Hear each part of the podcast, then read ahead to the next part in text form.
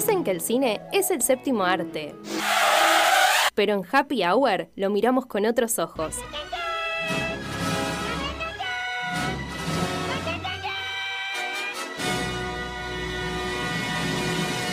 Los del chamullo y la opinión cinéfila de Emma Florio.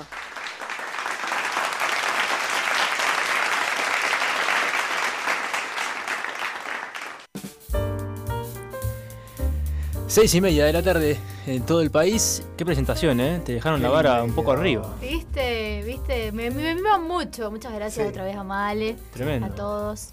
Sos- Es buenísimo, es buenísimo. No podía faltar. igual te, buenísimo. te dijeron chamullera, no sé si eso está bien o no. Es que es datos, no opinión, no me puedo, no me puedo quejar de No te eso. puedes quejar. Está bien. O sea, cine no estudio, me gusta, pero Y bueno.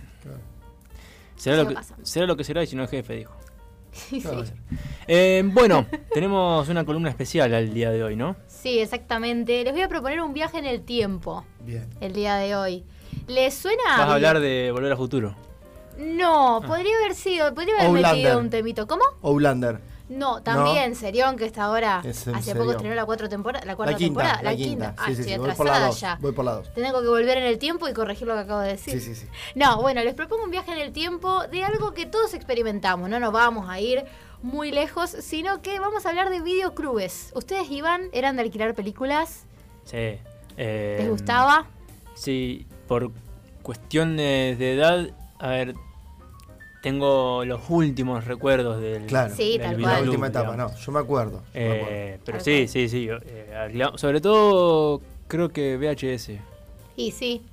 Sí, después pasó la era DVD. Va, yo lo recuerdo como Sí. el plan del fin de semana. Era DVD, ir, Blu-ray ir al videoclub. Lo que sí me acuerdo que no era tan no era tan barato en realidad. ¿Posta? Eh, No sé, o- no sé, yo no ver, pagaba. o- o la- Ah. eh, es eso, o la otra es, o la situación económica de mi familia no era tan accesible como para ir todos los fines de semana a buscar una película. Claro. Claro. Bueno, me pasó lo mismo. Me, Claro. pasa- me pasaba lo mismo. Bueno, pero se valora más, entonces, Pero- él ir eh, Y aparte eh, tenías que hacerte socio llevando Sí. un, un impuesto, era como que te activaban una cuentita. Sí, Y también nosotros teníamos, creo que había promos, sí. tres películas por mes. Ta, Ah, ta, ta, ta, ta. copado. ¿Entendés? Tanto. Claro. Sacar Claro. tres películas por mes. Claro.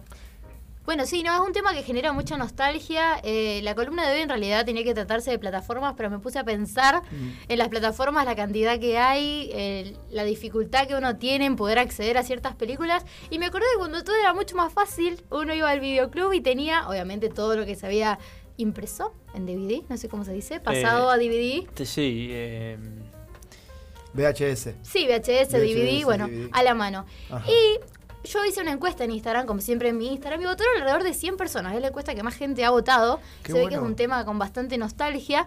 Y una Y- de las cosas que pregunté era. igual que- está, perdón, sí, eso de la nostalgia. Está el vinilo está de vuelta. Sí, eh, re. es- Sí, está- sí, ver, sí. nosotros nos llegamos a escuchar en vinilo. Está de moda. supuesto, pero Sí, La está nostalgia de está de moda. la moda. nostalgia. La estamos habitando nuevamente. sí. Por suerte, creo yo. Eh, Sí. la, la moda, justo que dijo está de moda, la moda también está como medio de vuelta. Vintage, tal lo cual. vintage. Sí. Tal cual. Carito te sale un. Lo Sí. que no extrañamos de ese momento es rebobinar la película. Ah. Limpiar el cabezal con un O algodón. con- limpiarlo, llegar a casa y que no funcione, ¿no? Sí. Porque sí, sí. hay- se necesitaban como muchas muchas partes para poder el Sí. televisor, Re. la casetera, la rebobinadora, Sí. si no la tenías, Es verdad. Sí, sí, sí, sí. y unos parlantitos si estaban conectados o no. Es verdad, es verdad. Sí, era sí. todo una tramoya. Ahora con una compu solucionás todo. Todo. Con Pero un celu mirás una peli Sí, en la cama. Re. Que tenga internet. También, Sí. también. Si no tiene internet, Fundamental. Estás en un problema. Pero bueno, nada, y entonces en esta nostalgia yo pregunté en Instagram y uno de los videoclubes que más me nombraron, por lo menos los de Rosario, ya no- nos hablarán ustedes los de su pueblo, de Videoteca, que es uno de los videoclubes emblemáticos de, de la ciudad de Rosario. Y tuvimos la oportunidad de hablar con Fabián, que era el, el dueño, o es el dueño Ah. de Videoteca, porque, datazo, acá en la ciudad de Rosario tenemos al videoclub más antiguo en actividad ininterrumpida del mundo Mirá. del mundo. ¿Por qué? Porque, por lo que me contó Fabián, está lo en puedo cabeza creer. a cabeza y en comunicación con uno ubicado en Barcelona, que si Videoteca abrió en junio de 1980, este videoclub barcelonés abrió en diciembre de 1980. Así que vamos ganando. Mirá, bueno. estamos arriba también. Vamos ganando. Y gran valor que siga también en funcionamiento y siga manteniendo, digamos, todo este lugar emblema. Una de Sí. las características, sí. Quizá también hable de nuestra. de nu- nuestro, de nuestra cultura, también, de nuestra ir a- a- al videoclub a ver eh, a, ¿Qué podemos ver? a ver ¿Qué qué podemos- claro, a lo tradicional Los también. estrenos que había. Sí, tal cual, tal cual. Sí, muchas, muchísimas anécdotas. Y bueno, hablando con él, primero que nada, bueno, nos contó que Videoteca en realidad, yo obviamente en la década del 80 no estaba viva, pero mis padres sí, me han dado fe de muchas cosas que, que me ha contado Fabián y hay miles de anécdotas, por lo menos en mi familia.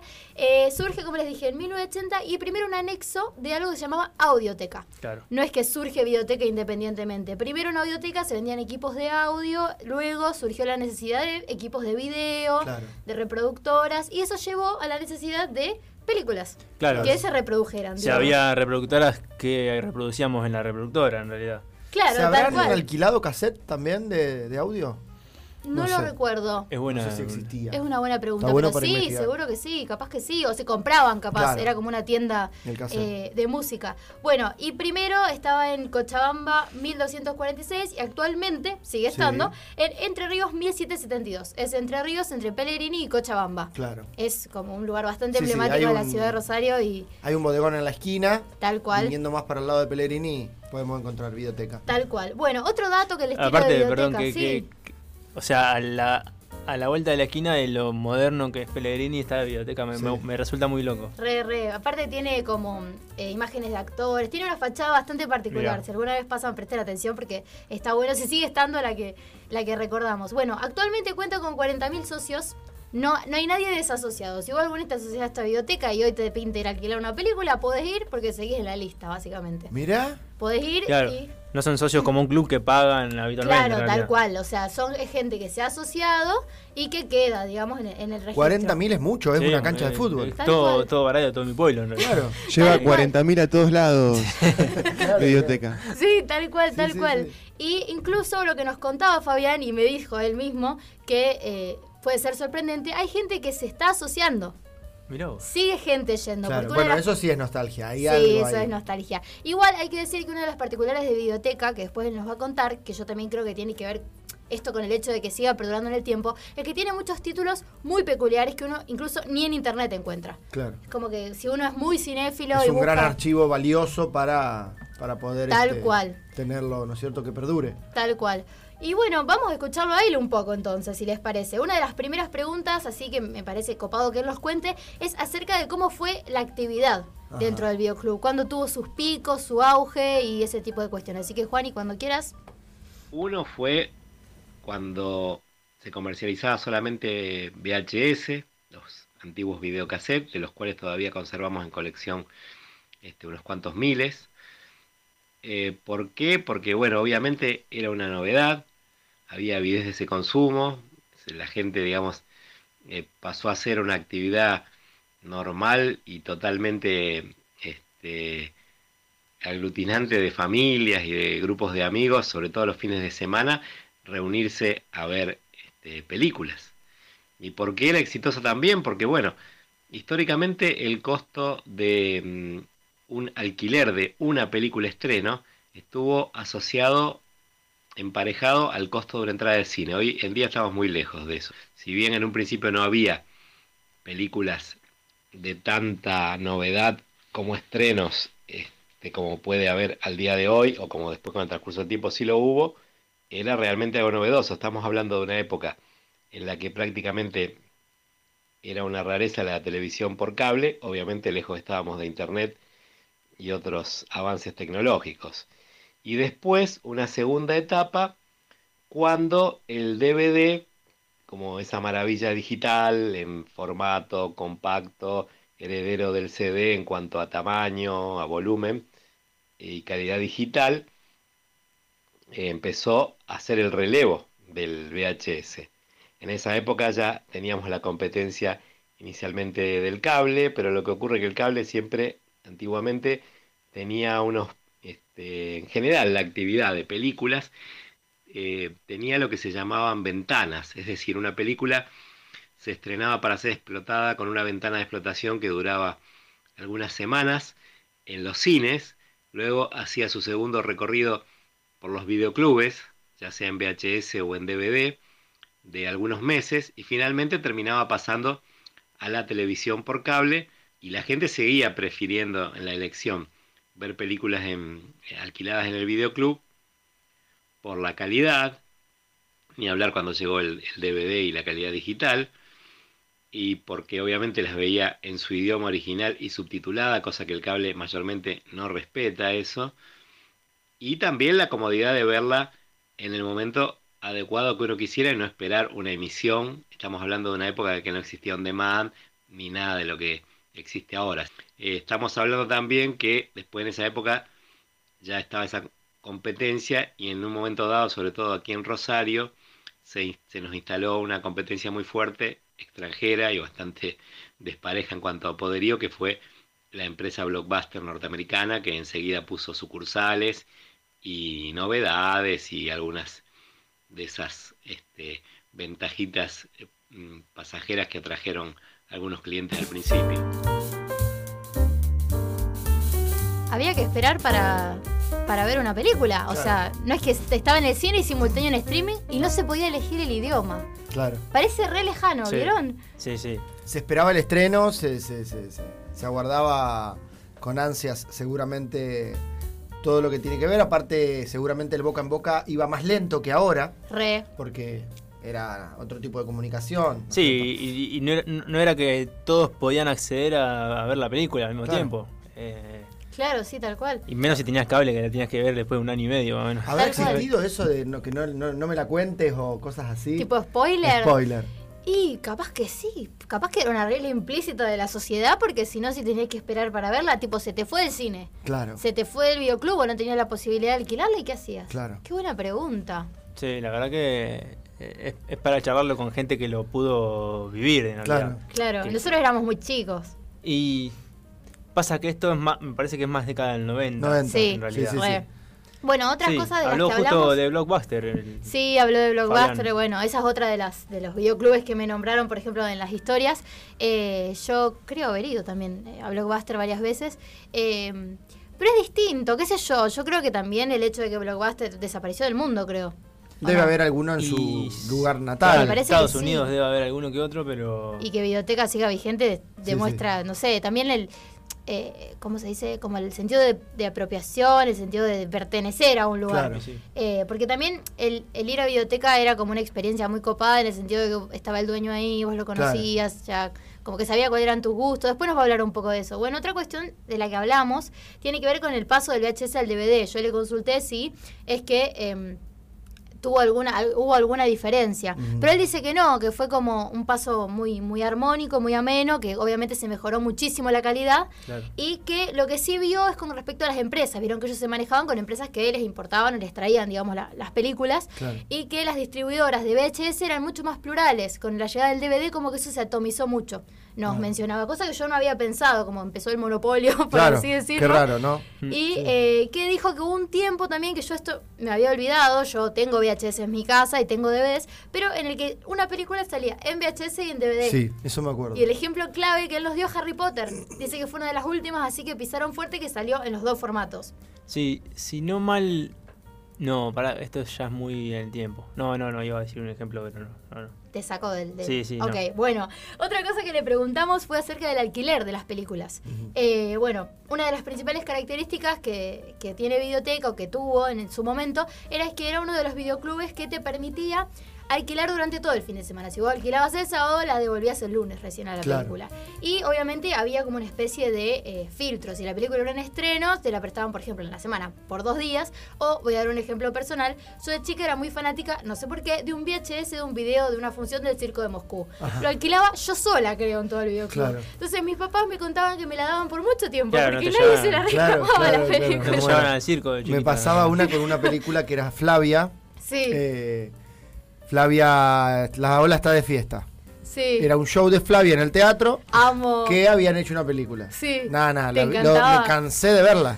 Me cansé de verla. Me encanta, me encanta. Pero me cansé. Amo esas anécdotas. Y bueno, y si bien está lo bueno de ir a alquilar una película, si uno se olvidaba de devolver la película, Bueno. estaba la denominada multa. Ellos no lo quieren llamar así, pero bueno, le preguntamos al respecto a Fabián y esto es lo que nos contó acerca de las multas. De todas maneras, lo que hicimos con el correo del tiempo es incentivar escalas de diversas promociones. Por ejemplo, en este momento se pueden alquilar dos estrenos por el precio de uno y mínimamente siempre, cualquier día de la semana, no solamente un sábado como era antiguamente, vamos a otorgar dos días de plazo para devolverlas. Y con los no estrenos tenemos diversas escalas, por ejemplo, se alquilan tres, abonan dos, una va sin cargo y ya tienen cuatro días para devolverlas. O sea, la idea es que siempre tengan mínimamente un día más que la cantidad de, películas que alquilen, como una especie de, día de gracia.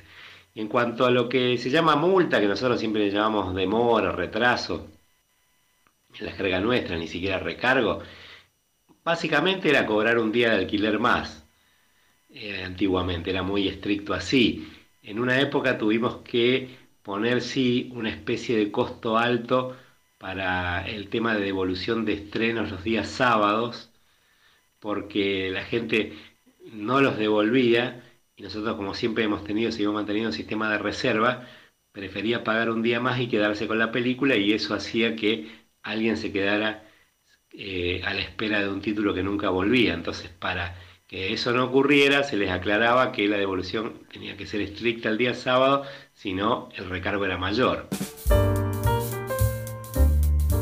Sí, sí, no, tal cual. O sea, es un tema. Yo el que esté libre de pecado lance la primera piedra. Nosotros nos hemos colgado. Sí, te olvidabas. de devolver películas. Aparte, perdón, Manu. No, no, dale. Aparte, eh, uno era chico. Entonces, uno estaba contento. Veías la peli, te la alquilaban todo. Después te ibas a jugar con otra cosa se te acababa el capricho y eh, alguien adulto tenía que ir a devolver la película. Tal cual y hacerse responsable si lo habría mandado a mi viejo. Sí, sí, sí. Pero bueno, no, era mejor ser responsable porque yo sigo con la autorreferencia, pero como les digo, mi familia es muy de, videoteca. Mis papás me contaron que cuando se estrenó Kill Bill 2, ellos estaban en la lista de espera y estuvieron meses esperándola. Uno, por, por la cantidad de gente que quería ver Kill Bill y además por la gente que no devolvía la película. Entonces iban y preguntaban, ya llegó Kill Bill, ya llegó Kill Bill, peliculón.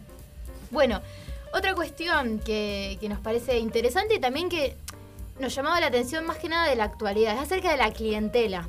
¿Qué tipo de clientela manejan, eh, tanto en el pasado como en la actualidad? Porque por lo que nos contó Fabián, es un videoclub que sigue en actividad.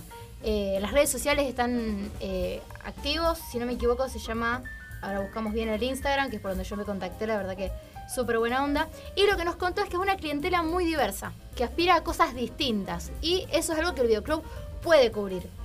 Cree también que eh, es muy importante de parte de estar atrás del mostrador el jugar con esta clientela, en el sentido de que tienen que conocer cuál es el catálogo, porque volvemos a lo mismo, no es como Netflix y que yo puedo ver qué películas hay. Las películas están en el mostrador y si vos no sabés dónde están o qué títulos tenés, que tienen, más ya nos va a contar, de 25.000 títulos, chicos, una locura. Si no sabes dónde encontrar o cómo asesorar, se complica bastante. Y bueno, nada, también nos contó un par de cosas acerca de eso, así que Juan, y cuando puedas, tiranos el audio. Estar este, al tanto del conocimiento de la profundidad del catálogo. O sea, nosotros tenemos películas desde las épocas del cine mudo hasta la actualidad, el último estreno que haya llegado a las pantallas o a las plataformas en formato físico, como siempre, por supuesto, que es DVD o Blu-ray.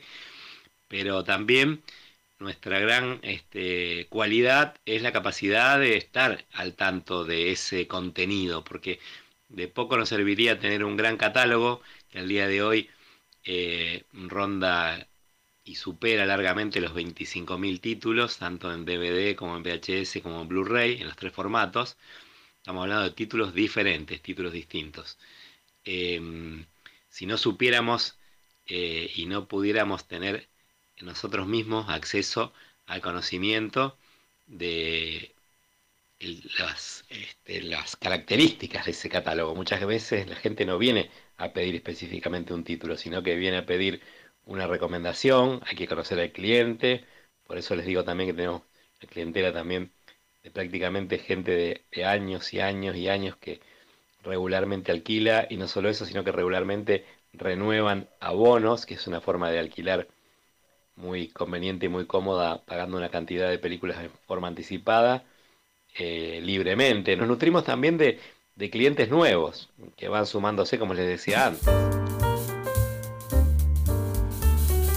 Sí, yo creo que eso es clave, o sea, o sea, es como el Netflix humano. Claro. Que, que te va recomendando, Sí, porque sí, si no uno también se pierde. Uno a veces no sabe qué es lo que quiere ver y necesita una especie de guía. Algo que me acuerdo mucho de eh, una, este, una materia de la FACU, de Audiovisual 2, Sí. que nos recomendaban ir a ese video, a ese lugar, ¿Posta? para encontrar, si queríamos, eh, los títulos viejos, porque bueno, se da una introducción al cine, hemos visto, yo vi películas de, de principio del siglo, o sea, Claro. que, que- que por ahí no están este, digitalizadas, no están remasterizadas, no sé cómo se dice. Tal cual. Y están ahí, y, y nos mandaban ahí como recomendándonos ese lugar, Claro. que, que es, bueno, histórico. Bueno, nos habló un poco de eso también en Fabián, Fabián, ¿no? Sí, Fabián. Fabián sobre las películas, que, la película que tienen y Sí, tal cual. Bueno, dos cosas. Primero, lo que vos decís, Agus, es clave. Ellos están constantemente actualizando el catálogo y más allá de tener la última temporada de Euforia, Sí. eh, también lo que hacen es buscar esas películas joyas, digamos, del cine que no estén Claro. eh, digitalizadas y también darle acceso a la Claro. gente a esas cuestiones. Y esto que decía Manu, una de las cosas que les preguntamos es cuál es la película joyita más rara, digamos, Claro. eh, que tienen y más clave de la historia del cine y nos contaba esto. Es cierto que tenemos una colección de películas que podríamos llamar de culto, muy completa, muy profunda en cantidad de títulos y en diversidad en el catálogo nuestro, y que es uno de nuestros fuertes, porque justamente eso nos permite competir en cierta forma con la oferta que a veces es un poco más acotada y limitada, si bien también es cuantiosa de las plataformas, que se reparten, digamos, de acuerdo a derecho de explotación, cierta cantidad de títulos. Nosotros podemos eh, aunar eh, todo, todo el cine del mundo, como alguna vez fue un eslogan nuestro, en un solo lugar. Y de ahí a los domicilios de nuestros clientes. Para ponerlo en los dos extremos, eh, bueno, yo particularmente valoro una edición en Blu-ray que hemos traído en su momento de Alemania, de la película Metrópolis, una película de la era muda, de un genio del cine como fue el director alemán Fritz Lang, que es una película que ha sufrido diversas restauraciones, transformaciones y proyecciones diversas de acuerdo a diferentes metrajes de fragmentos fílmicos hallados. Inclusive en los años 80 hubo una especie de reestreno en los cines, estamos hablando de una película filmada en las primeras décadas del, del siglo XX, ¿no? Bueno, y en los años 80 de ese mismo siglo se reestrenó en los cines una versión colorizada, remusicalizada por Giorgio Moroder, que contenía una banda de sonido de música pop.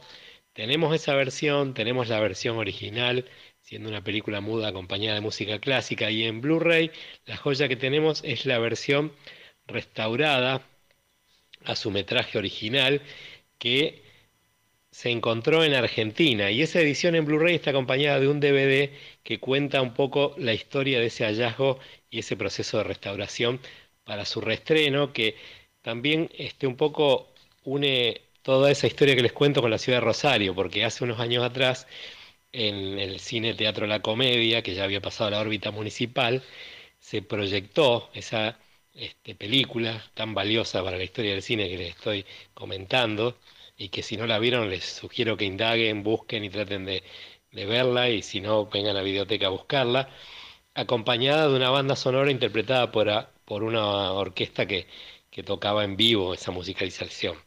Digamos, así que, eh, digamos, como se hacía antiguamente, se revivió esa experiencia, conformando una experiencia totalmente única. La verdad que película Metrópolis, no sé Sí. si la vieron ustedes. no. Me parece que la No, vi no, una vez. Clásico, clásico del cine. Clásico de Eh, tiempos modernos, ahí me quedé. Está el bien. está doctor, bien. eh, yo vi una que se llama El consultorio del doctor Caligari, Ah, mirá, no lo que conozco. es del siglo, principio del siglo XX, Sí, que era en blanco y negro, muda, Sí. y jugaba con sombras, luces y sombras. Ah, qué mirá. copado. Muy copado. Seguro está en videoteca. Sí, sí, habría, sí. Que, habría que preguntarle lo, a Fabián. lo que me surgió, perdón, Sí, no pasa eh, nada. Es que eh, me parece, o sea, pensaría, ¿no?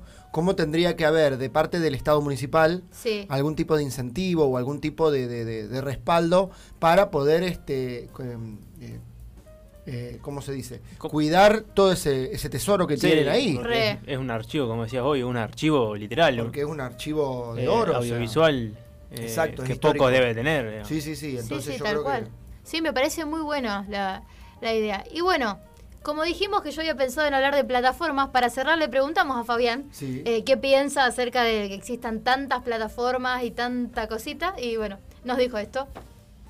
Y si la pregunta apunta al plural de las plataformas, obvio que esto se profundizó, como muchos aspectos de nuestro consumo cotidiano, a partir de la declaración de la pandemia en este, el año 2020, porque hasta ese momento existía con mucha presencia y cada vez ganando más terreno, eh, solamente una de ellas, pero que obviamente, como sucede hasta el día de hoy, eh, nuestra fortaleza también reside en poder competirle porque no tiene un catálogo en cantidad y profundidad comparable al nuestro. Es más, ni siquiera tiene, o podríamos decir, es representativo, que eso es lo que ya me- realmente el término que yo aplico y, y pienso realmente convencido y se lo traslado a nuestros clientes, de su propia este, filmografía, o sea, es una empresa norteamericana que ni siquiera tiene las películas eh, históricas de los Oscars o los Oscars de este año, por ejemplo, solamente propone eh, lo suyo, lo propio, lo, digamos, este, producido por ellos mismos y algún que otro complemento más. O sea que en ese sentido, eh, ahora se da un fenómeno de competencia entre las mismas plataformas, porque ahora eso se ha atomizado, compiten entre ellas y la verdad que yo creo como usuario y consumidor también, no lo pienso en este caso como desde el punto de vista de, de comerciante este, o de llevar adelante este negocio que tan lindo que digamos es una cruza de, de comercio y, uso cultural también y que lo hacemos con mucha pasión y con mucho empeño y por eso realmente tratamos de sacarlo a flote día a día. Eh, es bastante poco probable que el consumidor promedio argentino pueda suscribirse a tantas plataformas como desee porque sería algo muy oneroso, cosa que a lo mejor en otras latitudes, ni hablar por ejemplo en países del primer mundo o Estados Unidos Europa, es, son tarifas y, y posibilidades mucho más este, accesibles.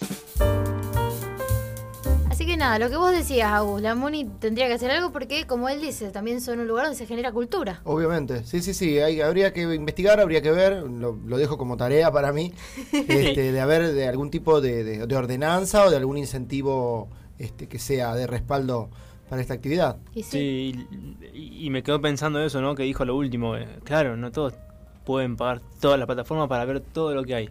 Eh, y que esté en un lugar así está bueno. Está- no sé si la verdad, si él también si, eh, alquila equipos o no, pero eh, eh, la verdad que está muy bueno como para volver ahí a buscar cosas que tranquilamente pueden estar en una plataforma y no, no, no, no puedo pagar 200, no sé, 30 dólares en una plataforma. Sí, sí, Tal sí. cual. Así que nada, si lo tienen a desempolvar el DVD, yo tengo muchísimas ganas de ir a alquilar una peli. Yo estoy buscando la compu que tenga lector de DVD. Sí, sí. Todos tenemos una eh, medio vieja. Bueno, muchísimas gracias a Fabián. A mí me Sí. pareció re interesante el tema. Sí. Espero que a todos les haya gustado. Se hizo un poco largo, pero a ustedes les gustó, les copó. No, Sí, muy me bueno. gustó mucho. Nos vamos a dar una vuelta por Me videoteca. encantó, me encantó. Dale, vamos. Y si alguna vez Fabián tiene ganas de venirse al estudio o de hacer Sí. una entrevista en vivo, estaría buenísimo. Más que invitado. Perfecto, muy buena la, la verdad el, el rincón nostálgico. Sí, sí, sí. Fue un viaje. Ah, día de hoy. Nos vamos a ir a buscar una Sacamos película. las pelusas al, al, Sí. di- al DVD. al- Tal cual. Así es. Bueno, hermosa, hermosa columna, la van a poder escuchar y revivir en Spotify, en Happy Hour. Ahora nos vamos a escuchar un poco de música, ¿les parece? Maroon 5 haciendo Animals.